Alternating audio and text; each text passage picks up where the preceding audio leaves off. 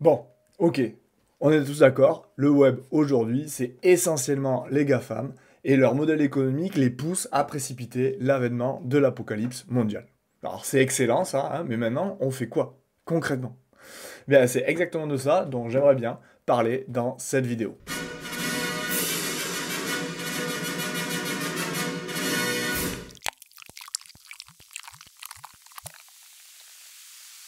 Alors dans les deux premières vidéos de cette série, hein, pour celles et ceux qui ne les ont pas vues, euh, je vais mettre des vignettes là, mais dans les deux premières vidéos, j'ai exposé pourquoi l'envie de résoudre les enjeux globaux actuels devrait nous pousser à œuvrer en faveur d'un web plus décentralisé, où tout le pouvoir de diffusion et de régulation ne serait pas aux mains d'une petite poignée d'acteurs. Alors, cette transition, elle s'avère nécessaire si on veut que se développe une sorte de biodiversité numérique qui augmenterait les probabilités d'émergence de réseaux sociaux plus adaptés aux défis globaux qui sont les nôtres. Hein, nous ne pouvons pas rester dans le modèle de l'économie de l'attention actuelle. Les GAFAM, ils y règnent en maître en nous incitant de plus en plus pernicieusement à succomber à nos pulsions court-termistes au moment où il nous faudrait au contraire développer des visions de long terme comme nous l'imposent les enjeux climatiques auxquels nous faisons face aujourd'hui. Alors pour le rattrapage, je rappelle, les vignettes, c'est par là.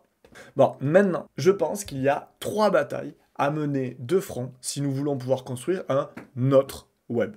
Alors premièrement, il y a une bataille technologique, hein, c'est-à-dire une bataille pour des innovations techniques qui faciliteraient la décentralisation du web. Deuxièmement, il y a une bataille économique et politique pour restructurer les règles économiques, notamment les paradigmes de l'économie de l'attention, qui permettent et incitent les GAFAM à aller dans la direction délétère actuelle. Et troisièmement, il y a une bataille plus profonde, une bataille sociétale et idéologique, où il s'agit en fait de trouver un projet de société au nom duquel on serait prêt à transpirer et à nous impliquer pour construire un autre web. Bon alors, première partie, on commence par la bataille technologique. La bataille technologique, il s'agit en fait d'innovations techniques qui faciliteraient la décentralisation du web. Pour gagner cette bataille, il faudrait qu'on bouleverse totalement la structure du web. Soyons révolutionnaires, il faut bouleverser là. Alors, le World Wide Web, dont l'abrégé, euh, vous le savez, c'est WW hein, ou Web, a été appelé ainsi car grâce au lien hypertexte, on pouvait se déplacer en fait d'un site à l'autre d'une page du web à une autre, créant ainsi à l'échelle du globe, worldwide donc, une toile web du coup, hein, dans laquelle les internautes pouvaient se déplacer librement. Comme on l'a vu dans la deuxième vidéo de la série, hein, de gigantesques enclosures numériques se sont créées à partir du web et ont de fait participé à le centraliser. Comme on peut le voir sur cette magnifique carte d'internet hein, que j'ai trouvée et où j'ai surligné les enclosures numériques des GAFAM et des Batix. Alors Batix c'est l'équivalent des GAFAM, mais pour la Chine. Alors, euh, moi je pense et je trouve qu'il paraît complètement incroyable hein, euh, qu'Instagram et TikTok, par exemple, puissent développer des interfaces web où des liens hypertextes, autre part que dans la bio des utilisateurs, sont proscrits. Hein, vous ne pouvez pas, dans la description d'un post Instagram, par exemple, créer de liens hypertextes qui permettraient en fait un saut vers le web, hors de la plateforme Instagram. Hein, cette suppression de la fonctionnalité de l'hypertexte, elle devrait tout simplement pas être possible. Et après avoir siphonné le web, tous ces réseaux sociaux tentent maintenant le plus possible de s'en extraire totalement, hein, grâce à leurs applications natives, qui sont également des enclosures numériques, hein, mais avec des murs encore plus épais. De la même manière, pour éviter ces enclosements, on devrait pouvoir garder la maîtrise de toute la donnée que nous créons, hein, qu'il s'agisse de texte, d'images, de vidéos. et ce, quelle que soit la plateforme sur laquelle nous avons choisi de la partager. Pour abattre en fait les murs de ces enclosures numériques, il faudrait faciliter, encourager et probablement contraindre politiquement les plateformes à l'interopérabilité. De la même manière qu'on a imposé par la loi un chargeur universel pour les smartphones, il faudrait imposer aux grandes plateformes des manières de communiquer tout aussi universelles, hein, afin que ni mon surf ni ma donnée ne puissent jamais être enfermés à l'intérieur d'une enclosure numérique. On s'enferme assez suffisamment nous-mêmes Hein, notamment dans nos propres croyances, pour qu'il soit inutile de laisser et d'autoriser les grandes plateformes à le faire à notre place. Et je trouve ça quand même fascinant euh, de voir à quel point on est aussi rapide à invoquer la liberté sur un sujet X qu'à être totalement aveugle à notre servicement volontaire sur un sujet Y. Alors vous me direz, ok, hein, mais qu'est-ce que c'est l'interopérabilité concrètement? L'interopérabilité, concrètement, c'est le fait que je veuille avoir accès à toutes mes playlists et peu importe la plateforme d'écoute de musique. Si un jour, par exemple, il me prend l'envie de rompre hein, ma relation décennale avec Spotify, je ne veux pas avoir à trimer pendant des heures pour reconstruire d'une manière plus ou moins fluide mes 10 ans d'organisation consciencieuse de mes mauvais goûts musicaux. Et en fait, c'est cette direction de l'interopérabilité que prend l'initiative Solid, Social Linked Data, de l'inventeur du web, Tim Berners-Lee. D'ailleurs, moi je trouve que c'est quand même fascinant de vivre une époque tellement rapide que l'inventeur d'une technologie aussi révolutionnaire et désormais fondamentale que le web soit toujours vivant et avec suffisamment de dents et de neurones pour se lancer dans un projet qui, selon ses propres mots, a pour ambition de réparer sa propre invention. Solide, c'est vraiment un projet développant de manière collaborative des solutions pour un web décentralisé. Le projet tourne autour de deux principes fondamentaux en fait. Alors, premièrement, des pods, hein, c'est-à-dire des espaces où chaque utilisateur stockerait ses données et dont il aurait la totale maîtrise. Hein. L'objectif de Solid, c'est que les pods de données de chacun restent totalement séparés des applications qui les utilisent. Et ensuite, deuxième pilier, un set d'API, hein, c'est-à-dire un éventail d'interfaces qui permettrait aux applications de communiquer avec les pods de données des utilisateurs. Des applications en fait qui appartiendraient à l'écosystème solide et auxquelles nous donnerions expressément l'autorisation aurait ainsi accès à certaines données de notre pod personnel. Et en fait, grâce à ces deux principes, on passerait d'une architecture centralisée à potentiellement une architecture décentralisée. Alors personnellement, vu que je suis touché par une phobie administrative chronique, non seulement cette technologie m'apparaît comme juste et respectueuse de ma vie privée, mais elle m'apparaît surtout comme une simplification drastique de certains usages. Hein, si, à l'image de la FLAD par exemple, nous nous lancions dans une implémentation de solide pour les données personnelles telles que l'adresse postale, peut-être que j'arrêterai enfin de paniquer à l'idée de tout le courrier, hein, que j'imagine comme tout courrier dangereux et radioactif, qui doit s'accumuler quelque part entre mes quatre dernières adresses. Et en fait, la question c'est la bataille technologique dont le projet solide est un bel exemple, elle est primordiale, ça c'est certain. Mais est-ce qu'elle est suffisante? Est-ce qu'elle peut être suffisante? Comme certains semblent l'espérer Non. Euh, la raison, elle est simple. Les murs de ces enclosures numériques, ils ne sont pas uniquement techniques. Ils sont également économiques, politiques et humains. Pour ouvrir les murs de ces enclosures numériques, on doit se battre en parallèle sur les autres fronts de cette grande guerre. Hein, parce que sinon, les GAFAM et leurs descendants continueront leur conquête là où nous leur aurons laissé le champ libre. Hein, si on délaisse une frontière et qu'on mène la guerre que sur les deux autres, forcément, les GAFAM iront sur les autres territoires. Du coup, si on veut vraiment un autre web, il faut également consacrer de l'énergie euh, à la bataille économique et au combat politique sous ses diverses formes.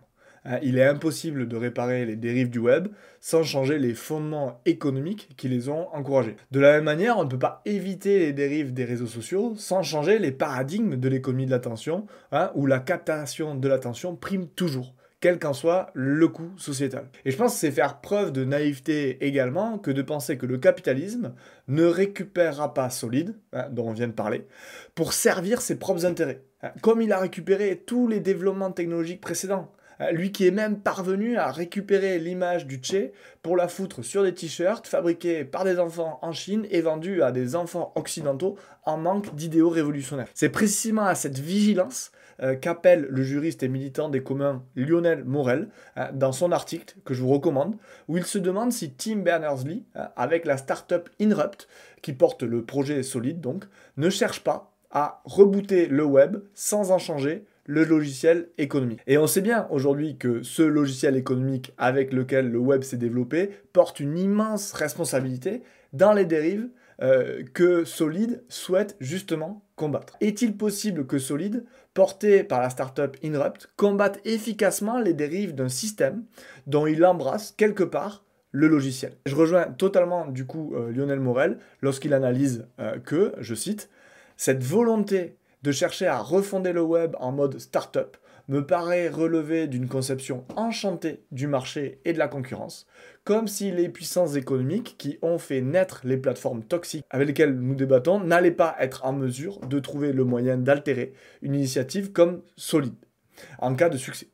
Ce n'est pas un hasard si la plateformisation du web, qui est intervenue au milieu des années 2000 avec la vague du web 2.0, a coïncidé avec la montée en puissance de la financiarisation de l'économie. Alors il faut absolument penser la bataille technologique de pair avec une bataille économique. Une économie qui ne vit que pour s'entretenir elle-même sans contrainte ou objectif émanant des sociétés humaines est vouée à créer des catastrophes que nous considérons ben, inhumaines. Comme l'analysait un économiste qui s'appelait Karl Polanyi au milieu du XXe siècle, l'économie n'est pas mauvaise en soi pour les sociétés humaines, elle le devient lorsqu'elle devient un monolithe autonome détaché de toutes autres considérations collectives ou morales. En fait, je pense qu'il y a deux écueils entre lesquels il nous faut naviguer quand on parle de technique ou de technologie. Alors d'un côté, le premier écueil, c'est de penser qu'une technologie, en fait, elle serait totalement neutre et que tout ce qui importe, c'est les usages qu'on en fera ou bien le système économique dans lequel cette technique s'insère.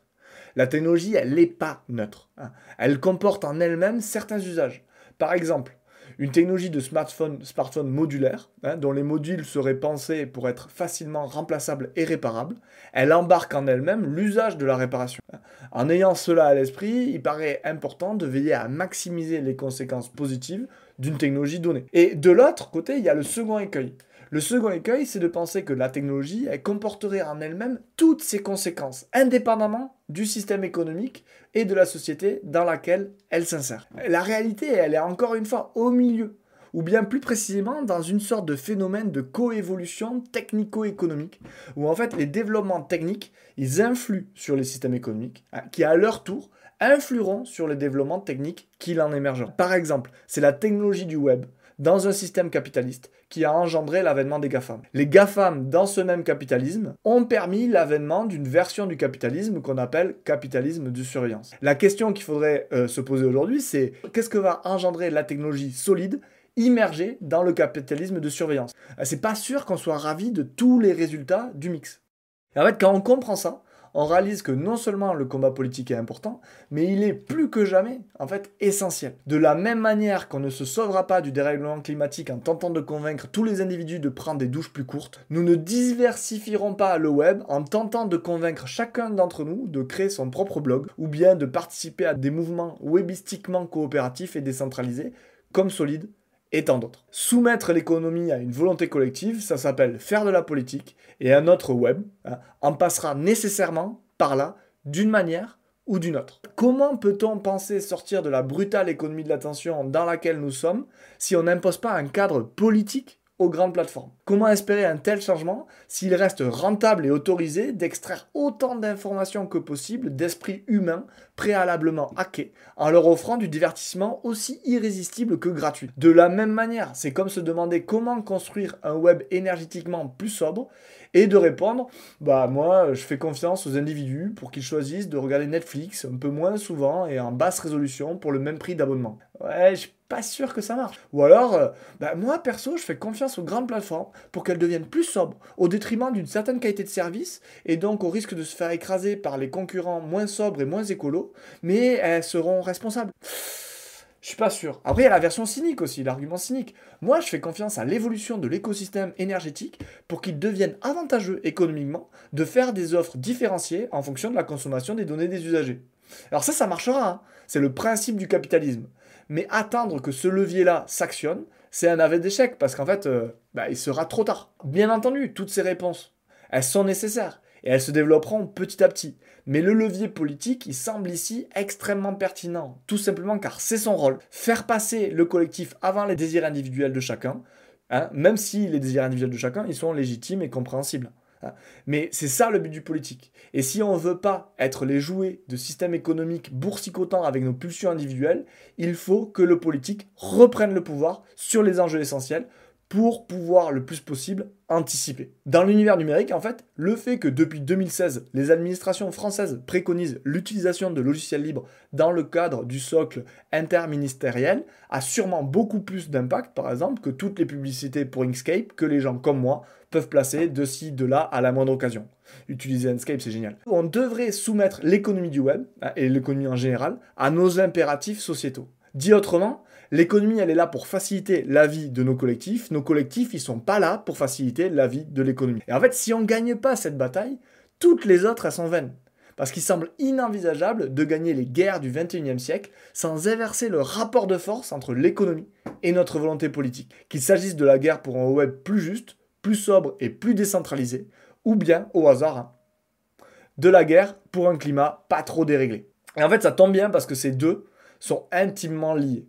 Hein, pour résoudre le dérèglement climatique, je suis convaincu qu'il nous faut parvenir à sortir des logiques court-termistes dans lesquelles l'économie de l'attention nous précipite actuellement. Et pour faire bouger ces lignes, davantage d'implication de nous tous sera nécessaire. Et ça tombe bien, c'est précisément la troisième bataille. Alors cette troisième bataille, moi j'ai envie de l'appeler la bataille énergétique.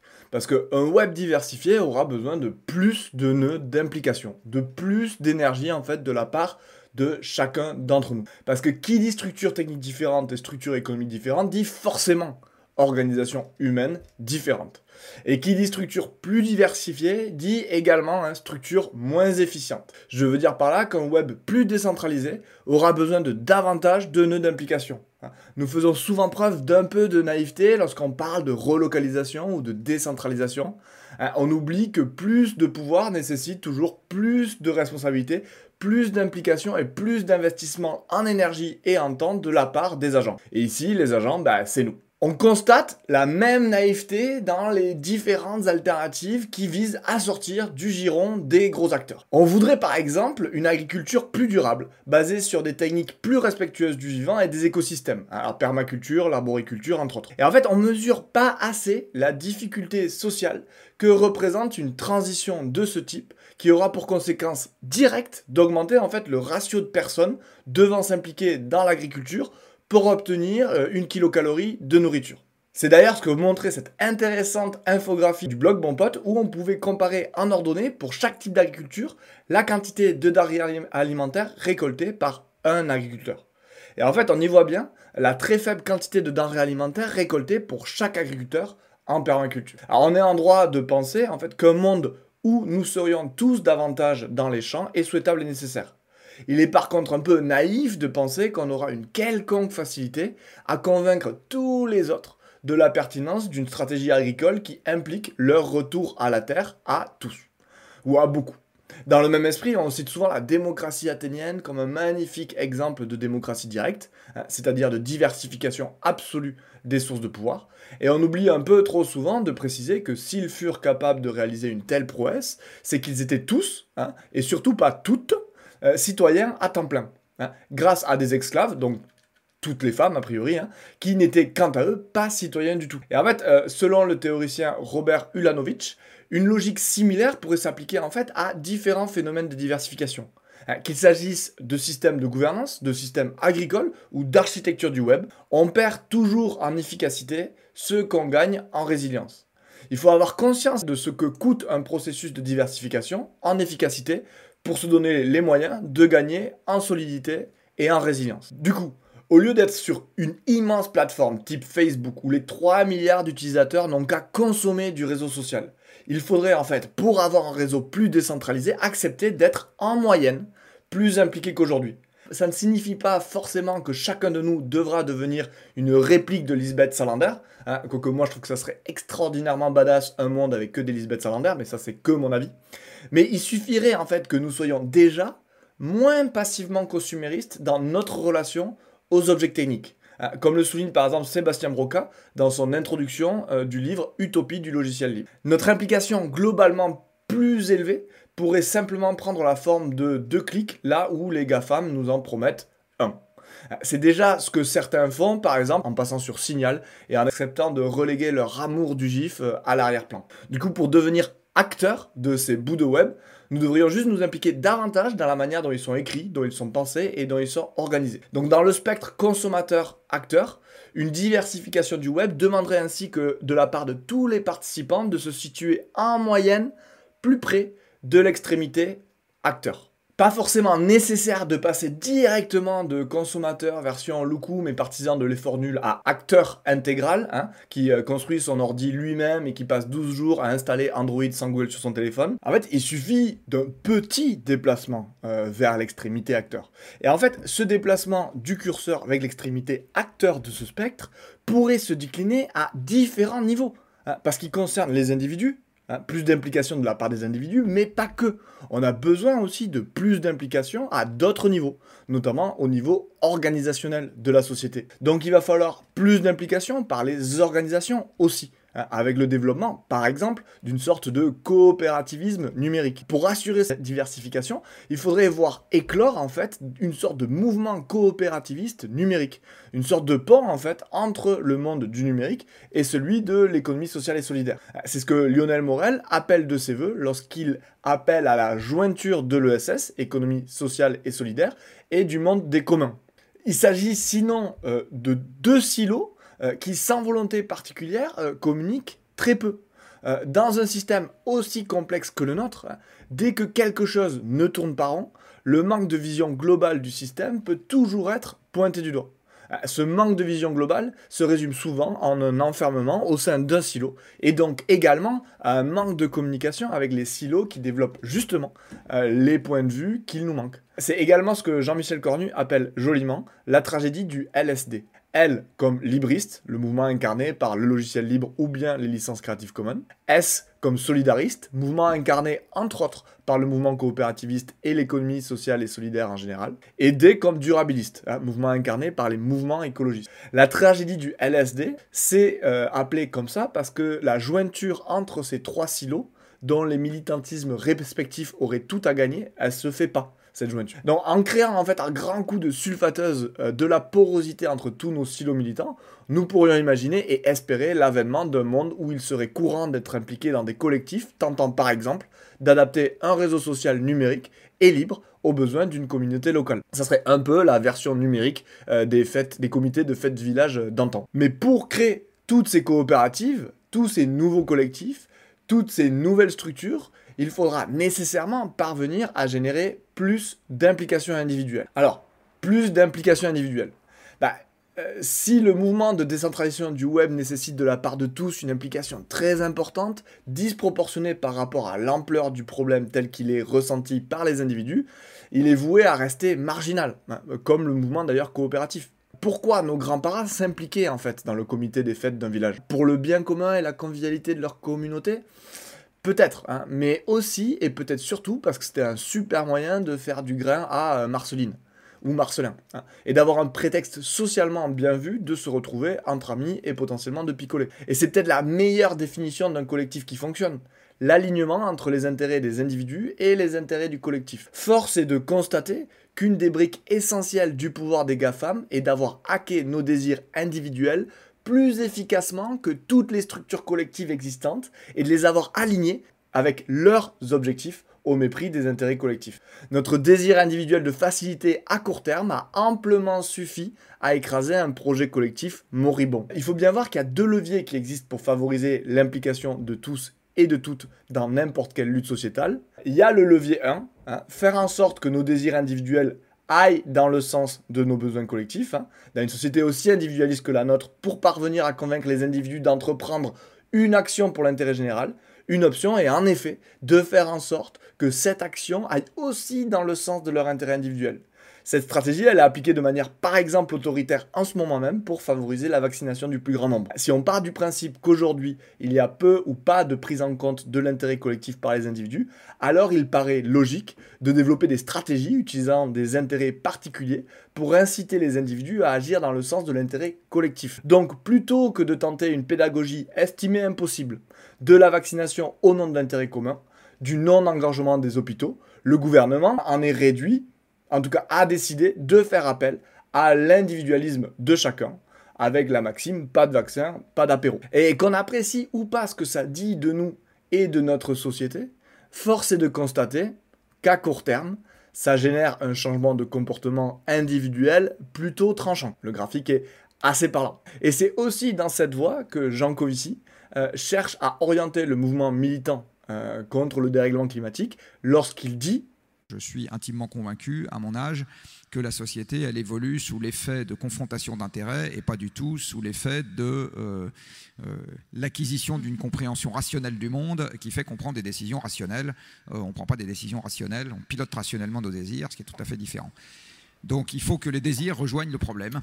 Ce nécessaire alignement hein, dans une société individualiste entre intérêt individuel et intérêt collectif devrait encourager les militants de notre web à inventer et à développer des incentives au changement individuel. Alors, par quoi ça passe? J'en sais rien, moi. Organisation d'événements où il s'agit de se libérer collectivement du joug gafamique. Hein. Comme il y a eu des install parties, des Linux install parties, on pourrait créer des free from, GAFAM parties. On s'y aiderait à déménager numériquement les uns les autres, hein, à grand coup d'IPA et de Humus Bio. On y faciliterait la découverte de nouvelles applications, de nouvelles technologies, de nouveaux espaces de discussion, etc., etc. En fait, faire en sorte que les applications du nouveau web parviennent à titiller de manière constructive notre désir individuel d'appartenance à une communauté.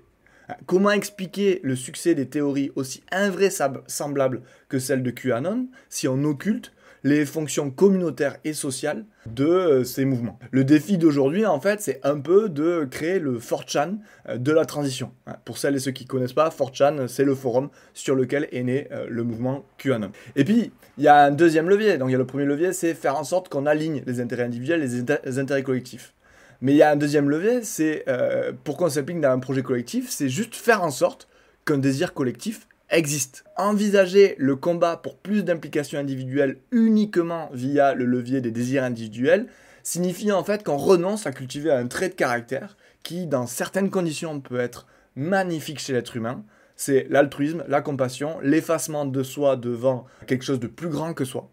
Et en fait, se focaliser sur ce levier, c'est penser à tort que nous serions plus individualistes aujourd'hui que dans une époque rêvée où nous aurions été prêts à nous sacrifier au nom de l'intérêt général. Et en fait, je pense que c'est pas tant que nous sommes plus individualistes dans l'absolu, nous semblons surtout globalement moins convaincus de la pertinence du collectif tel qu'il nous est vendu. Existe-t-il actuellement un projet de société répondant au dérèglement climatique qui semble souhaitable par le plus grand nombre, pertinent et faisable?